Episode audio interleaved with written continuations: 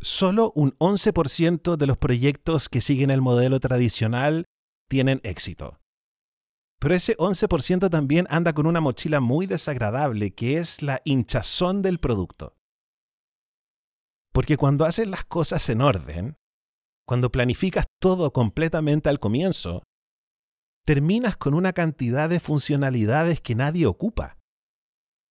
En el mundo de las aplicaciones, el 64% de las funcionalidades de una aplicación nadie ocupa. Imagínate no solo la plata que se perdió en cosas que nadie ocupa, sino que cómo podría tu equipo haber trabajado mucho más relajado en las cosas que la gente sí ocupa.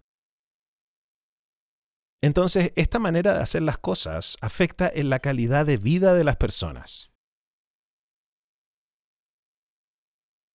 Como los proyectos se diseñan por pasos, nadie quiere mucho cambiar las cosas a mitad de camino porque si integro un cambio en el paso 5, los del paso 8 se ponen nerviosos porque ya están avanzando.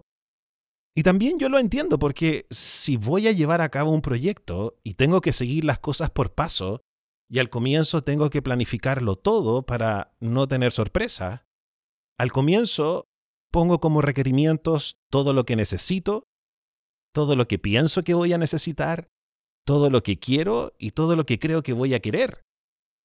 Entonces termino con un producto que está lleno de cosas y el 64% de esas cosas nadie las ocupa.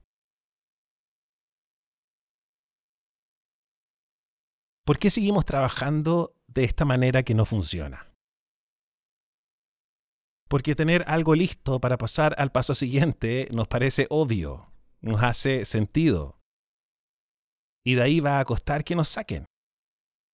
Necesitamos a alguien que nos acompañe. Y la pregunta es, ¿con quién podemos contar?